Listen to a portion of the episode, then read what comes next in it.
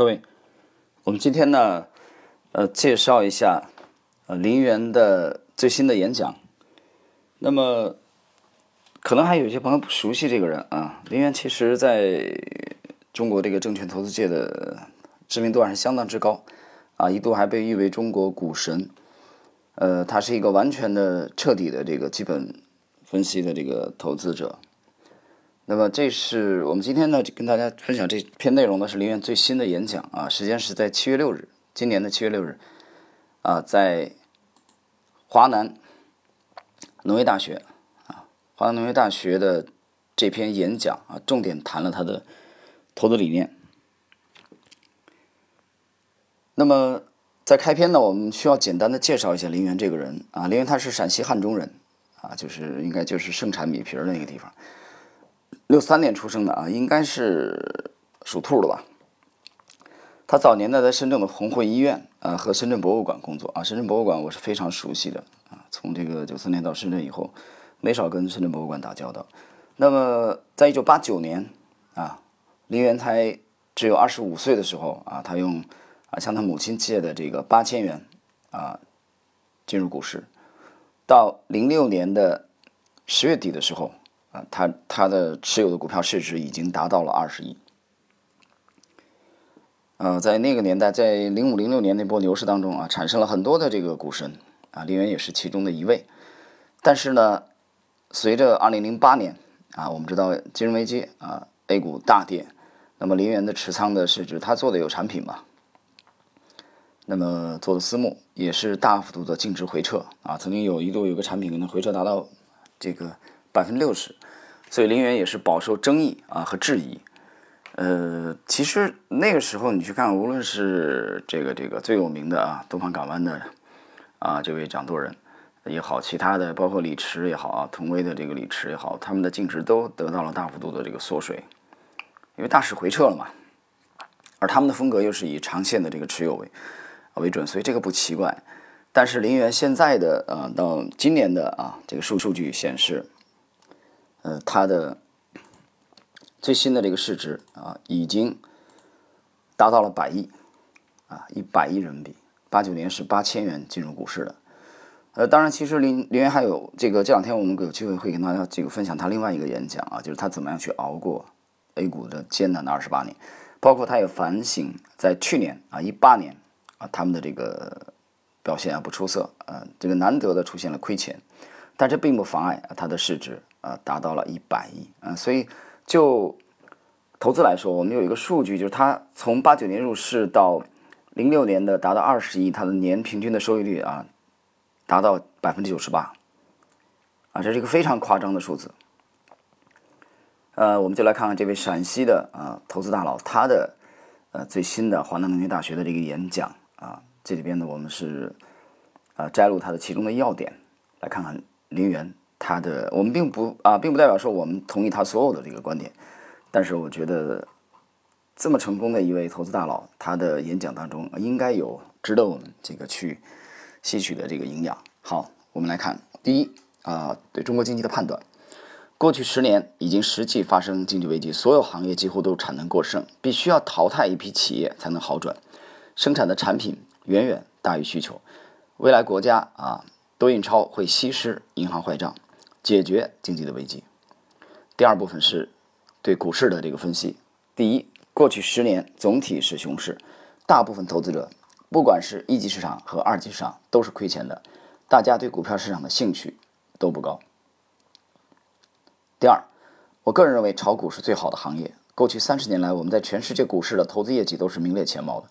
我的司机和保姆跟着我投资股票，都已经赚了两亿和八亿。这就是炒股的复利。啊，滚雪球的效应，解释一下啊，这个复利啊，爱因斯坦曾说这个复利啊是宇是这个宇宙间第八大奇迹。那么，我认为我自己比马云有钱的原因，是因为我从二十多岁到现在一直都有钱啊。马云那时还在打工啊，解释一下，九九年的时候，马云可能是应该事业初创吧。我也不需要像马云雇佣几千几几万人来才赚钱。也没有像他们需要借钱来投资经营。我认为呃有钱不是某个时间点有钱，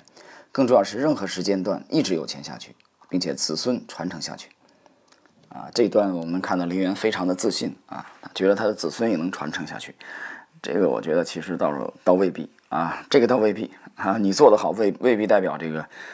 嗯，你的子孙也一定能传承下去。这个我持保留意见。这个富不过三代是中国的一句啊很有名的名言。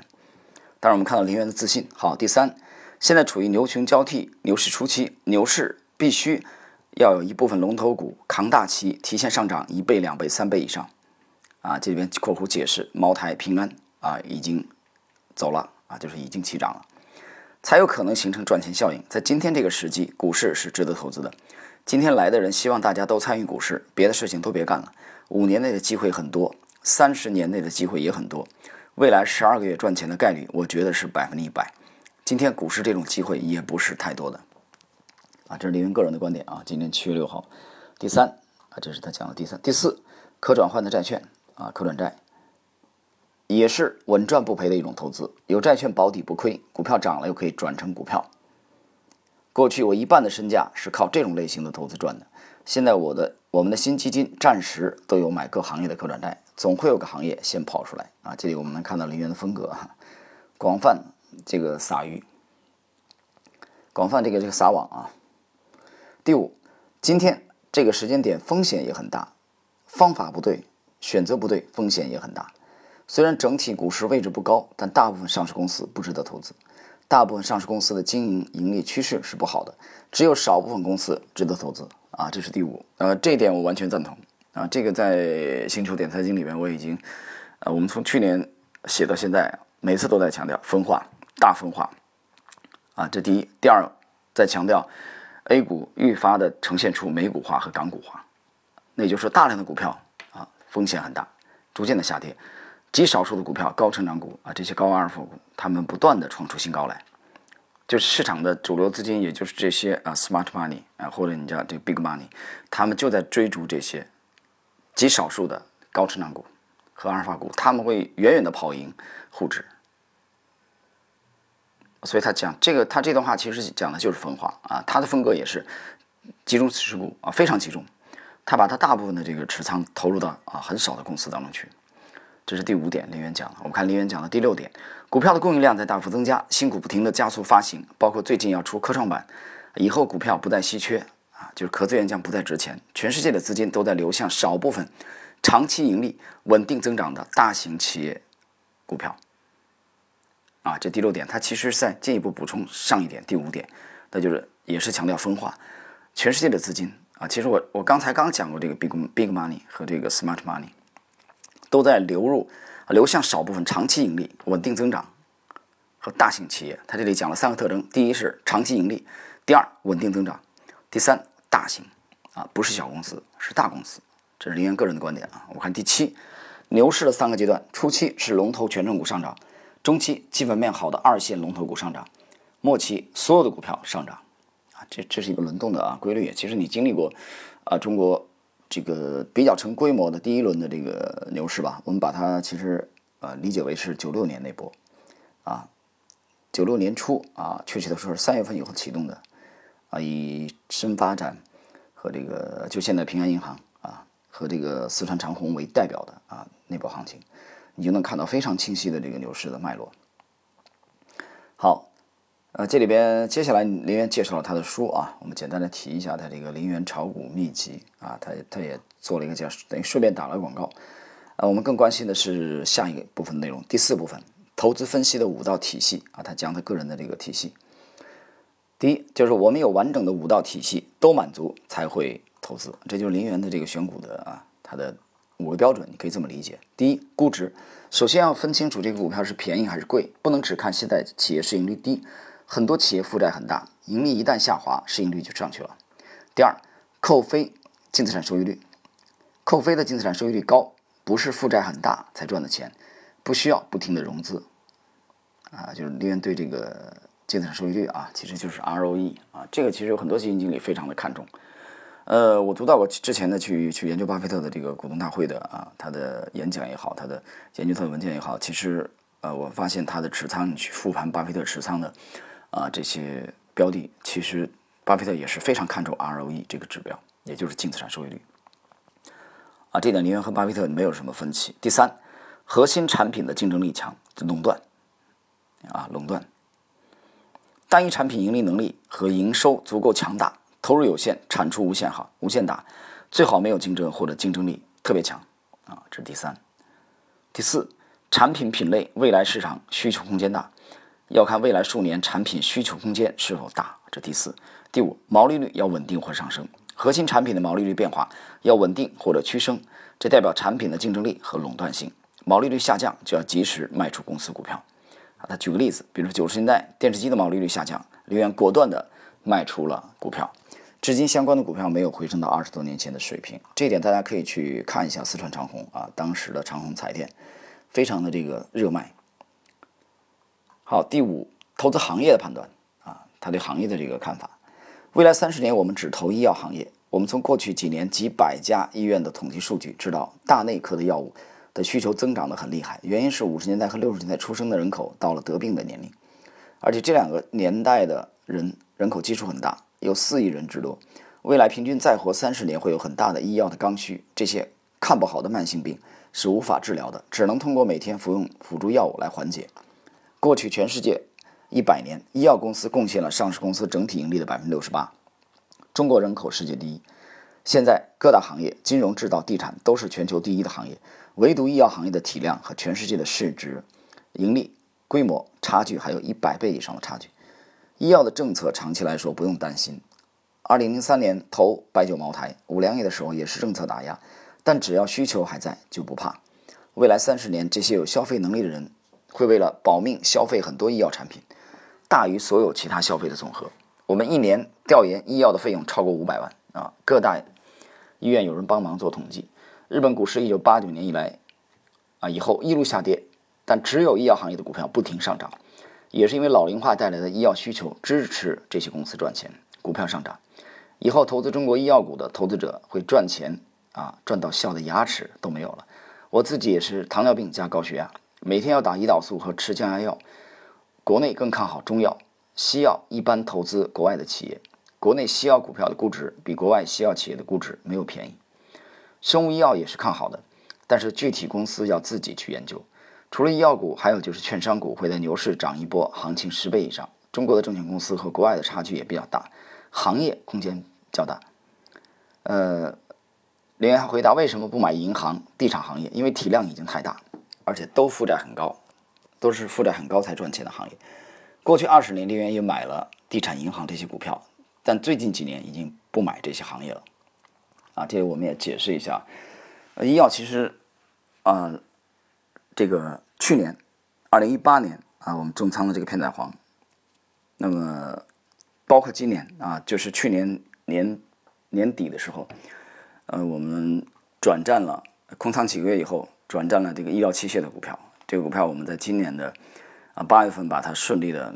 获利了结，呃，持仓的这个收益超过了百分之一百，这当然这中间有送配啊。也就是说，从去年底到现在，我们主要的这个精力都投入到这个医药医疗器械的这个，我们百分之九十九的仓位都在这这一只股票当中去，啊，持有的时间差不多是不到十个月的时间，啊，其实也是也是属于大医药的范畴啊，也是高成长股。这一点其实星球里边我们已经有过解释了，这里边我们不展开。那么接下来啊，我们看第六啊，林源谈这个复利啊，滚雪球，我们。要让资产长期往前滚赚钱，把雪球滚大，不要倒退啊，亏钱。未来二十年，股票投资行业会超过所有行业，所有行业都有天花板，投资股票没有天花板。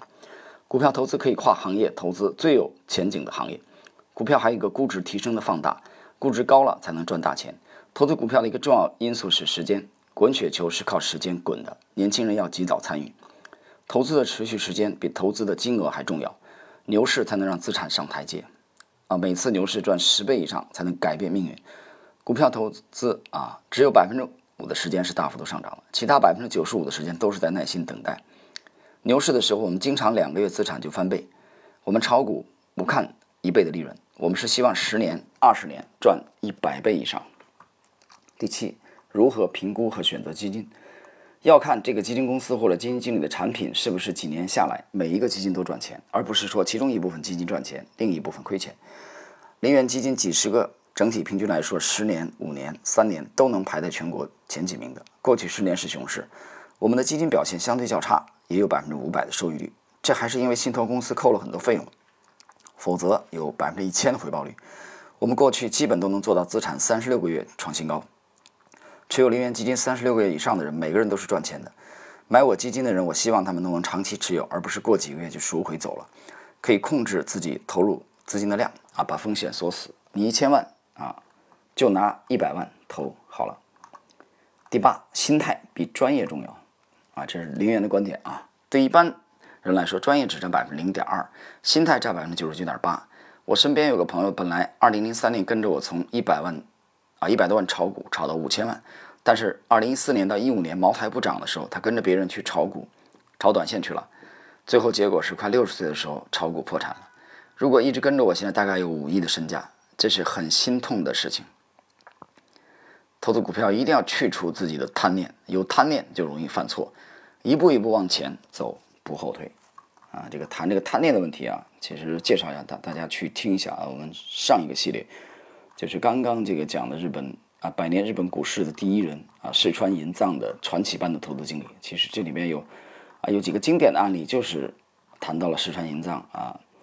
这个克服贪婪和这个保持贪婪两种截然不同的结果。